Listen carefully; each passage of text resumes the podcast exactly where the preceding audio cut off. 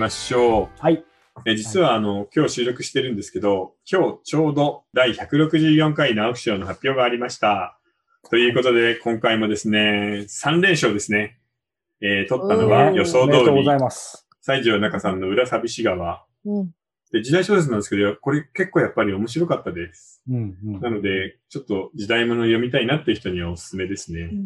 これ、でもね、もう先ほどもね、実は一本、えー別の回収録してて、その終わった直後にね、えーこの直木賞のちょうど受賞が入ってきたんであれですけど、今回ね、うんイラさんちょっと難しい、自信ない、そろそろ外したいって言ってましたけど、うん開けちゃいましたね。いや、今回はね、候補者6人が全員初候補なんですよ。で、そういう回ってあんまりないのね。うん、で、多分選考委員の人たちもほとんど読んでない人ばっかりなんで、横一線で用意どんだとどうなるんだろう。で、うん作家当人のこともあんまりよく知らないだろうしっていうので、はい。なったんですけど、やっぱり今回も3回目、まあ3連発で当たりましたね。で、僕が辞典に押してたのは実はこっちなんですよね。はい。うんで、これはなんか最終の投票には入ったようだけど、でもまあ面白かったです。だから加藤君この調子で頑張れば、直木賞はもう、あと1、2年のうちに手に入るんじゃないかなっていうふうに思うんだけど30。代のうちに、そっか。そして、えー今回、僕が個人的に読んで一番面白かったのが、これです。ですよね。ね、大冒険か活劇です。香港を舞台にした。あの、正直言って、直木賞には面白すぎるんで、あの、長原くんのデビューの時も立ち会ってるんですけど、はいいや、面白かったんで、この調子で突っ走ってほしいなと思います。これでもさっきもね、あの、控室でもおっしゃってましたけど、うんこう、お面白すぎる。うんそして、こう、直木賞って一応エンタメじゃないですか。でも、エンタメすぎんのもダメってことなんですそうなの。エンタメすぎて面白いだけじゃなくて、どっかね、これ言いにくいんだけど、なんか文学的な何かが必要みたいなんですよ。うん。うん。で、そういう点では、やっぱりね、香港を舞台に人がバンバン死ぬ、機関銃って手榴弾が破裂するみたいな話はさ、うん。取りにくいじゃない？うん。なんかね、まあ面白いんですけどね、すごい。はい。うんということで、この3冊おすすめかな、はい今回の候補作では。楽しみですね。また半年後ね。そうだね。でも次そろそろさ、外したいかな、もうな。まあでも一応予想しいや、ちゃうと。でもなんか、直木賞の学徒みたいになるの嫌じゃない？じゃあ次、芥川賞にしますもう絶対外しませんそんな話あだってやんないやんない。あれはもうはっきり言って全部読むの本当にしんどいから。イラさんでもしんどいですね、やっぱり。や、だから、新人でみんなが思いっきり好き勝手に書いてるやつをさ、6本読むってしんどいよ。うんそれに比べてこっちはもうみんなそこそこベテランだからさ、デビューして5年10年経ってるし、うん直木賞はやっぱり違うので、プロの作家の賞だから。だから最初、オトラジ始めるときにね、僕とか広野さん正直ね、こう、イラさんに言われて、しかも半分でいいって言われたのに、ちょっと一瞬ヒーヒー言ったじゃん。はいあ、3冊ずつね。うん。言ったけど、こうなんか最近ちょっとさっきも収録終わった後にね、調子に乗って、あうんあ、早く次楽しみだななんて半分のくせに言ってたくせに、これ芥川賞になったらもう大変ですね、じゃあ、もし、毎日。ただ、芥川賞は全部短編なんだよね。ああ、そう一冊なんですか。の本になってないので雑誌の短編をコピーして送ってもらって読むっていうだけだから、うん量は少ないけど、中身がちょっとなかなかきついので、なんかエネルギー使いそうですよね。うんうんって感じかな。はい。さあ、ということで、はいえー今はね、本の話ありましたが、まあ、うん今日のメインテーマに入る前に、せっかくなんで本つながり、イラさん最近というか今日もそうですけど、本2冊発売そうなんです。してますよね。もう一冊は、あの、ツイッターにあげましたけど、これは講談社のはい。文庫ですね。えっ、と、少年の話なんかもちらっと入っている、ええー、ちょっとエロい方のやつです。ー、いいですね。エロい定エロいのいいよね。なんか、僕本当に今の日本に足んないのはエロスだなって思うんだよな。特に今そんなこと言ってらんないみたいな感じで、ますますないですあね。確かになんかみんな、なんか真面目すぎない、うん今こそですよね。そう、いいじゃん。やるコロナに関してはやることやってんだから、うんあとは個人的に楽し楽しませてもらえますよっていう、そういうなんか姿勢が必要だと思うんだけどね。今の何編入ってるんですか？1、2、3、4、5、6、7、8本ですねあ。それで、ここの、えー良いところはですね、一番最後に、この、えー、おとらじの恋愛相談のところを原稿に起こしたのが最後に10ページぐらい入ってるので、なるほど、なるほど。結構濃いのをね、入れましたからね。おまけなので、それを読んでください。後書き代わりです。ねえ。本物や作ってると出てくよね、どんどん。本当ですよね。そしてもう一個。個がですね、なんかこ今日の、発売ですよ。えー中年フォークデュオみたいな表紙、今日発売です。はい。えーこちらはあの国際政治学者の藤原喜一さん、東大の先生です。噂のそそしてこっちが僕ですね。で、あの、僕たちは、あの、実は、えー、TBS の番組審議会っていうので、毎月やっていて、で、その頃やっぱり陰謀説とか多かったじゃないフェイクニュースとか。で、あんないい加減なフェイクニュースを信じる人ってどうなんだろう、大丈夫なのかな？ということで、藤原さんみたいな本筋の人が2時間ぐらいでちゃんと読めて、世界の本当のあり方が大体わかるみたいな本作れないんですか？って言ったら、じゃあ一緒になんか対談でやってみないってことになったんだよね。ええー、だからあの、ここで今2時間って書いてあるけど、その時は、アベンジャーズ1本見る間に読めて、世界の今のあり方の大体がわかる本、そういうのを学生とか、これからの社会に出る人向けに作れたらいいよね。藤原さんやってよみたいな感じだったんだよね。あ、なんか書いてありましたね。それその本の紹介の文春のページに。やっぱりそうなんだ。いや、やっぱりね、面白いです。まさに今ちょっと知りたいですよね。うん、しかもほら、今日、バイデンになるじゃないですか。そうですよ、間もなくね。うん、もう世界がまた切り替わるからね。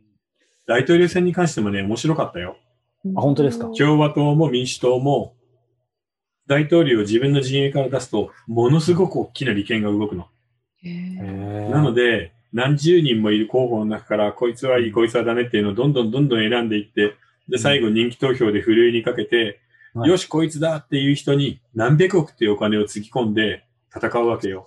すごいな。なのでアメリカの選挙ってちょっと特別な形なんだって。日本ではそこまでの1対1の戦いってないじゃないこういうバチバチの。ね、あの政治家が両手かなんかで決めちゃうから。はいはいはい。ね いや、面白いですよ。随分スケールが違いますね。日本そうだね。ただ日本でやってうまくいくかななんか、相手を叩きのめすみたいなことできない人たちじゃない、日本人って。はいはいはい。なので、こういうアメリカ型の対決型民主主義みたいな二大政党制とか、なかなかうまくいかないのかもねっていう気もするんだけどね、日本では。なるほどね。うん、あでも楽しみですね。そのね、新書でしかも、まあ、イラさんとその藤原さんの非常にわかりやすくでも深い話が、あっという間に読めそうですね。あっという間に読めますよ。うん。ででも本当にね、あのー、僕、子供に読ませたいなって思う本で、最近ではこれがやっぱり大きいかな。うん、ちょっと世界のこと考えてほしいもんね。うん、でもね、ちょうどこう、まあ実は先にあったんですけど、はい、来週の、えー、テーマがね、はい、えー、2月4日配信、2021年のお金の世界はどうなるかって話だったので、はい、当然リンクしますよね、こっちの、このイヤさんのする。政治と経済じゃない。うん、ものすごくする。だから、まあ一部のアナリストとかが言ってるのは、今日が分水嶺じゃないかっていう人もいるんだよね。1月20日。そう、バイデンが就任して、これ以降、今バブル的にすごく値上がりしている株価が、ここから落ちていくんじゃないか、春に向けてっていう。うんうん、で、僕もそれは一理あるなっていう気はするね。うん、そういう意味でもね。はい。ちょっと両方セットで。じゃあ、でもちょっと最後のところにそうなん今日のメインテーマ、ね、はい、今日のメインテーマでもあるので、このオンラインの公開収録、えー、小説家スペシャル第4弾ということで、うん、書くことについてということですね。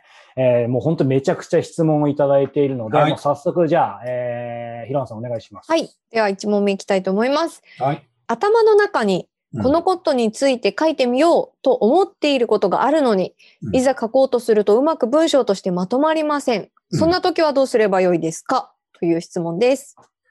あのね、みんな頭の中に何かがあるアイディアとかストーリーがある人物がいるっていう時に、最初から完璧にしないといけないって思ってるんです。なので、頭の中にもしストーリーがあるんだったら、そこで自分の一番書きやすいところを書くとか、うん、下書きのつもりで軽く書くっていう、その軽くスッて入るっていうのが、プレッシャーがなくていい状態なんです。なので、これは下書きだとか、これメモだからっていうつもりで軽く書き始めたらどうかな。これ僕の作品だと思ってギューってなって書くと、本当にカチカチになって、よくいるよね。箱根駅伝とか見ても、はい、普段さ、月に1000キロ走ってる人が、え、なんて？2、3キロ走ったのにもう足がつってるとか緊張してダメになっている。あれはみんな、あの、ストレスなんだよね。うん、今ここで結果を出さないといけない、完璧にしないといけないっていうストレスで潰れていくんで、うん、そのストレスを取る方法を自分なりにみんなで考えてほしいんだよね、書く場合は。そうするとやっぱりこう、井田さん今その下書きでもそうですけど、うん、なんか常々ね、書き出しのこともそうですけど、やっぱりいかにスーッと入るかっていろんな意味で結構肝ですね。肝肝。あのー、よく歌手の人が言うじゃない。歌にで一番大事なのは歌い出しの最初の一声。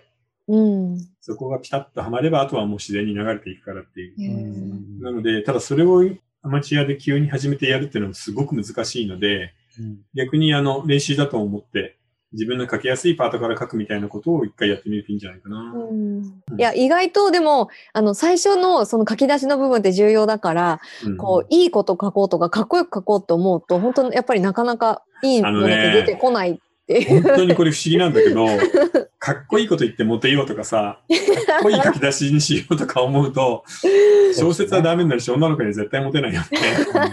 なので、それまでいかないもん。うん決め台詞ほどダサいものはないからね。うん決めここ台詞で、今年から向上心を捨てようと思って。え？あいや、結局さ、向上心って、うん巧妙心じゃない。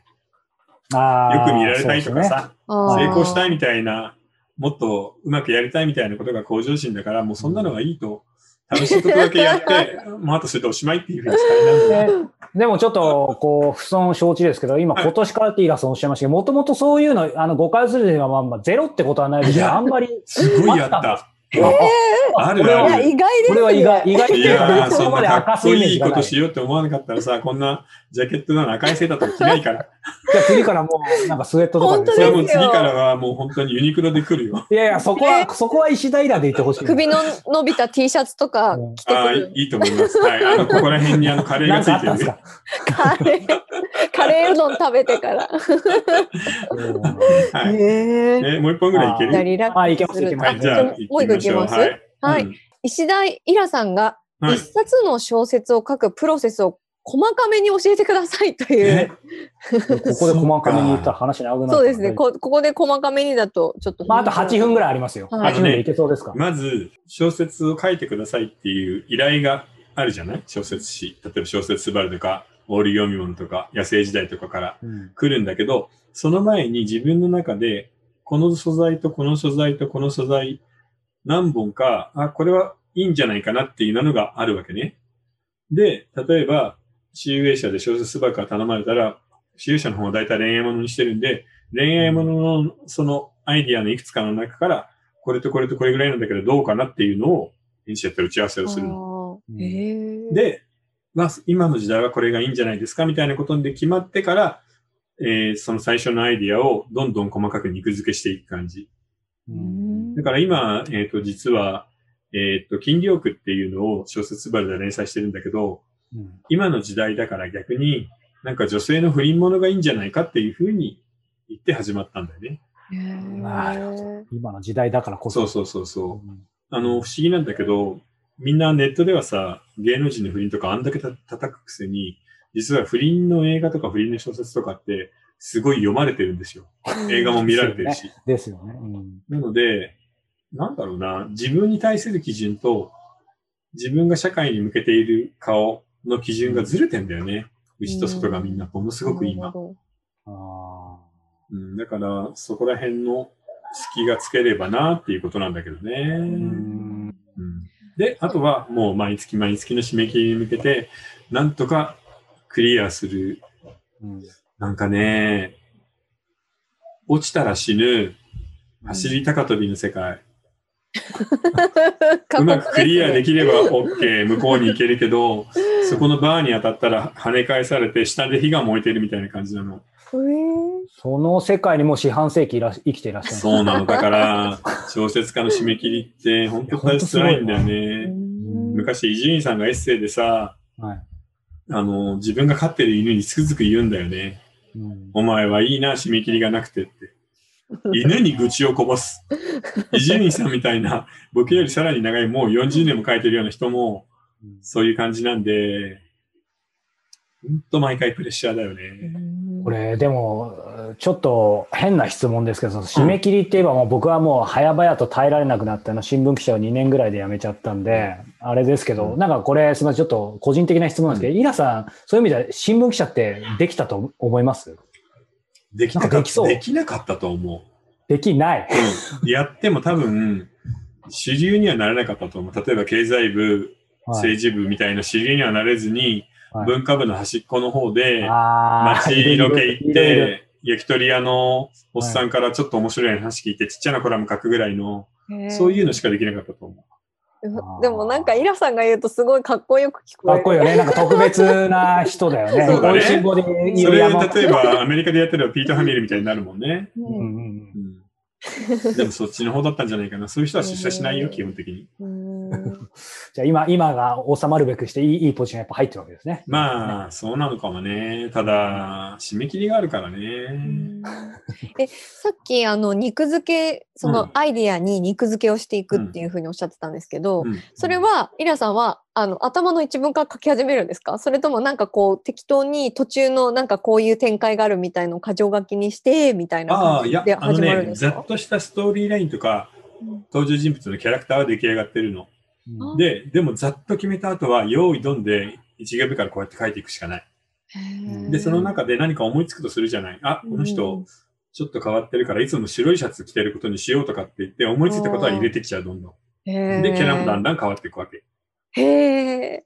なんかよく漫画でキャラが勝手に動くみたいな。うん、そういうことはもちろんあるよ。ああ。あの、こっちの方に動かそうと思っていたのに、うんうんその人物が作中でそういうのは嫌だみたいなことを突然言ったりすることもあるわけ。そうするとそっちに行かなくて変な方に行っちゃうでもそういうのも絶対避けちゃダメなの。あれ？うんそうか、でも、イラさんの場合は、まあ、ケースバイケースなんですけど、うん基本的にはある程度、とはいえ全体の大枠みたいのは、やっぱ見えた上で書くんですか？そうなんだけど、それはなるべく細かく書かないようにしてるんだよね。なるべくあえてみたいな。だから長編1本でも A4 の中身1枚ぐらいでぼんやり書いてあるわけ。うん人物はこれとこれとこれ、主要人物が何人かいて、出会ってなんてこ別れてこうなってみたいなことを書いてあるだけで、で、一回それを作ったらそれをなるべく忘れるようにしてる。忘れて実際に書くときにさらにイメージを研いでいくっていう。それはもう、んあれなんですかね、やっぱもう本当に作家のタイプだけいろんな人がいるんですかね。あと、イラさんの中でも実はこの20ね、四半世紀の中でもちょっと変わったとか。それはあんまり変わわんないかな。ただ僕が話した感じでは、ほら、たまに名前が出るボーンコレクターのジェフリー・ディーバーね。はいはいはい。ジェフリー・ディーバーは、例えば1年かけるとしたら、うんえっ、と、最初の7ヶ月から8ヶ月は、ストーリーをどうプロットを展開させるかっていう筋ばっかり考えてるんですよ。ずっと集中して何回も組み直して。うんで、実際書くのは3、4ヶ月で長編1本上がるんだって、こういうのが一冊。うんで、それを書くときには、最初に作ったものすごく細かなプロットをうん一切動かさない書き方なんだよね一。切。えーだってそうしないとほら、最後の謎解きとか、どんでん返しがはまんなくなってくるじゃない。なので、そういう書き方をする作家もいれば、本当に1行目書いてから2行目を考えるみたいな人もたくさんいる。うんうん日本はどっちかっていうと、1行目考えてから2行目考える人が多いかな。うんプロットを細かく作るっていう。でもそそれこそなんかうんね、村村上春樹とかよく本当になんかもう最初の一行だけ思いついて、あとは勝手に動き出すって、ねうん言いますけど、まあ、やっぱ人によるんですかね。だから、春樹さんなんかはさ、意外とお筆先で謎めいたストーリーでファンタジーっぽく自分の内面にこうやって降りていくやつじゃない？そうそうそう。そういうパターンの書き方だと、ずるずるずるずる自分から何かをこうやって出していくしか書きようがないんだよね。うん明晰に頭で分かって書くわけじゃないので。うんえじゃあ自分でも結末が分かんなかったりするんですかね、そういうふうに。あのね、春樹さんの書き方は自分で100%全部分かっている、自意識の中でコントロールして書いているって書き方じゃないの。自分の無意識をいかにこうやって表に出していくかっていう。ねよく言ってますけどね、かっこいいなかっこいいんだけど、正直読んでて、何言ってんのこの人みたいな。すまあごいそういう変でしょ。ますよ全ね。然わかんない。何これっていう。でしかも、あんな面白い前振りみたいなのがいっぱいあったのに、全部投げ出して終わるじゃん。だから大丈夫なのかなっていう感じはするときはあるよね。でも、まあ、小説としてはもう当然面白いんだけどね、すごく。うんその分からないから引っ張られるっていうそうね話なんで。確かにね。うんさあ、お話はつきませんが。これ無料部分でこんなこと言ってたんだ。はい本当ですねまだまだしっかり有料だと思ってました、今いいんじ。ゃないですか。まだまだね、こう、20問、もっともらってるのでね、どこまでお答えできるかわかりませんが。じゃあ続きは、はいえー有料でということ。あ、そう告知を忘れてましたね。はいまた、今もオンラインで公開収録撮ってますが、次ももう決まりました。おいえー2月17日、オンライン公開収録、また夜にやります、水曜日。えー今回はですね、イラさん覚えてますか？覚えてます。はい、今回のテーマは、えっ、とですね、おうち時間が長くなって、やっぱりブームなのは動画配信ということで、うん。はい、久また々ですね。ね、すっごい見てるんですよ。なので、えー動画配信のそれぞれのベスト3を持ち寄って、はいああだこうだと話をしようと思います。そうですはいね。映画、ドラマ、ドキュメンタリーね、いろいろ出てきてますんで、みんなで一緒に楽しめればというふうに思っています。えー詳しくは下の URL をご覧ください。はい。さあ、そしてこの後の続きは、えーニコ動の方で完全版見られますので、えーこちらも下の URL で、えーお願いします。はいさあさらに、えー今日はちょっと告知が多いんですが、えーこの今まで、えー続きはニコ動でというふうにお伝えしてきましたが、えー今回からかなですね、えー YouTube の方の、えーメンバーシップの方でも、えー完全版をご覧いただけるようになりました。えーニコ動同様ですね、過去の全バックナンバーもう50本超えてますね。60本近く。えー総計4500分超。よくやったね。ね、本当に 1年間で、えーバックナンバーも、えー同じく公開しています、えー月末には収録後のオフ動画も配信しますので、えーニコ動の方、もちろんそのままに、えー YouTube の方で、えー続きを見てみたいという方は YouTube メンバーシップ、こちらも下に URL がありますので、えーお好みの媒体で続きをチェックしてみてください。はいそれではまた後編で。はい、後ほど。